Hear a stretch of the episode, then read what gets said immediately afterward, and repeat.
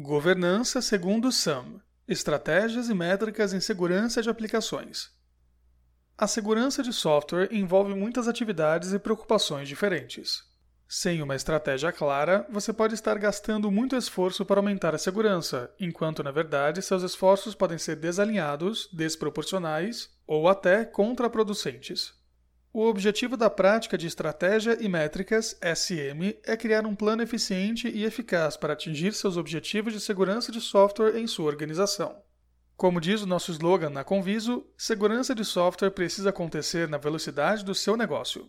Uma abordagem que apenas acrescenta pontos de verificação e controles burocráticos impacta diretamente a entrega de software e, consequentemente, impacta o negócio. A prática de SM trabalha na construção do plano, manutenção e disseminação. Ao mesmo tempo, você deseja acompanhar sua postura de segurança de aplicações e implementar melhorias no programa. Uma abordagem orientada a métricas também deve ser implementada para que seja possível avaliar a eficácia do programa e estabelecer metas para aumentar a maturidade. Por onde começar?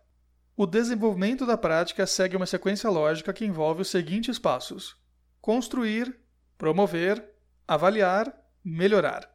Ou seja, como qualquer modelo de qualidade, eu sigo o já consagrado modelo PDCA, Conforme citado no primeiro artigo dessa série que apresenta o WASP-SAM, todas as práticas são estruturadas para que seja adquirido maturidade ao longo do tempo, após implementação, avaliação e melhoria. Se ainda não conferiu o primeiro artigo dessa série, clique no link no meio do post. Construindo o programa.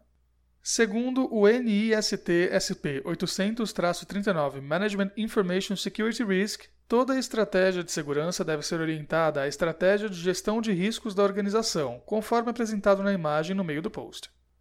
Integração dos requisitos de segurança da informação. O SAM orienta a desenvolver a iniciativa a partir do apetite de risco da organização. Conhecendo o Programa de Gestão de Riscos da organização, podemos conhecer o apetite, que, segundo a ISO 31000 Risk Management, é a quantidade e tipo de risco que uma organização está preparada para tomar, manter e assumir. A partir do apetite de risco, construímos o programa de segurança de aplicações desenvolvendo as seguintes práticas. Defina um escopo. Estabeleça um objetivo, que pode ser iniciar o processo por uma aplicação, um time, um projeto piloto que irá possibilitar exercitar o modelo e ganhar experiência para levar a iniciativa para outros escopos. Catálogo de aplicações.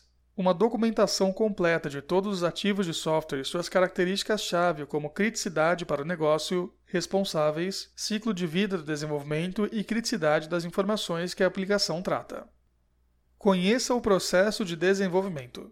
Realize entrevistas com os times de desenvolvimento e conheça, documente as ações de segurança que podem ser inseridas no processo, possibilitando que a empresa continue crescendo com a segurança como sua aliada. Essa prática é conhecida como Gap Analysis e você pode usar o modelo do SAM como baseline de controles. Construa sua política de gestão dos riscos. Com base no apetite e conhecimento dos riscos da organização, desenvolva um modelo onde seja possível classificar e gerenciar todos os riscos associados a cada aplicação. Informações críticas como critérios de aceitação de risco e prazos para tratamento de cada vulnerabilidade devem estar claramente estabelecidos e documentados. Uma plataforma de gestão de riscos e vulnerabilidades irá ajudar muito no processo. Um modelo recomendado que pode ser adaptado à sua realidade é o OWASP Risk Rating Methodology. Defina um roadmap. Construa um plano que contenha os esforços envolvidos, orçamento e principais resultados esperados do programa. Esse plano deve pensar em marcos mensuráveis para uma iniciativa de no mínimo um ano, podendo se estender por mais tempo dependendo da complexidade do escopo e dos riscos associados à organização. O modelo de maturidade do SAM, que considera três níveis, pode ser usado como marco de entrega. A partir do nível identificado no Gap Analysis, estabeleça seu critério de desenvolvimento de maturidade. Monitoramento. As atividades do plano devem ser acompanhadas e reuniões de status report devem ser realizadas com todos os patrocinadores do projeto.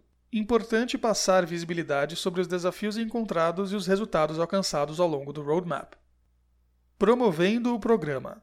Após a construção do programa com patrocínio da alta gestão e envolvendo os times de desenvolvimento, promova as iniciativas dentro da organização desenvolvendo as seguintes práticas: estabeleça um canal de comunicação. Deixe claro qual a plataforma de comunicação onde os times podem envolver segurança no processo e como podem contar com os responsáveis de segurança. Catálogo de serviços. Antes de implementar qualquer ferramenta nas esteiras de desenvolvimento, apresente as opções de análise que o time de segurança pode executar, os treinamentos de capacitação que a equipe pode fornecer. Implementar uma ferramenta na esteira antes de desenvolver a cultura pode causar um desgaste entre os times e descredibilizar a iniciativa. Nos próximos artigos, iremos falar sobre a adoção de ferramentas para escala do processo. Promova o engajamento dos times. Quanto mais pessoas envolvidas com o processo, maior a chance de sucesso e desenvolvimento de maturidade. Promova eventos. Construa programas de Security Champions transformando os profissionais de desenvolvimento em aliados, pois segurança geralmente atrasa o processo e nunca terá o volume de profissionais especialistas em AppSec para lidar com todas as demandas de desenvolvimento. Avaliando o programa. William Deming, que apesar de não ser o criador, é considerado o pai do PDCA, proferiu a seguinte frase: não se gerencia o que não se mede. Não se mede o que não se define. Não se define o que não se entende e não há sucesso no que não se gerencia. Essa máxima se aplica a qualquer programa que se implemente em uma organização. Para a segurança de aplicações, não deve ser diferente. Devemos estabelecer metas e acompanhar para que possamos conhecer o modelo, apresentar resultados e, principalmente, melhorar.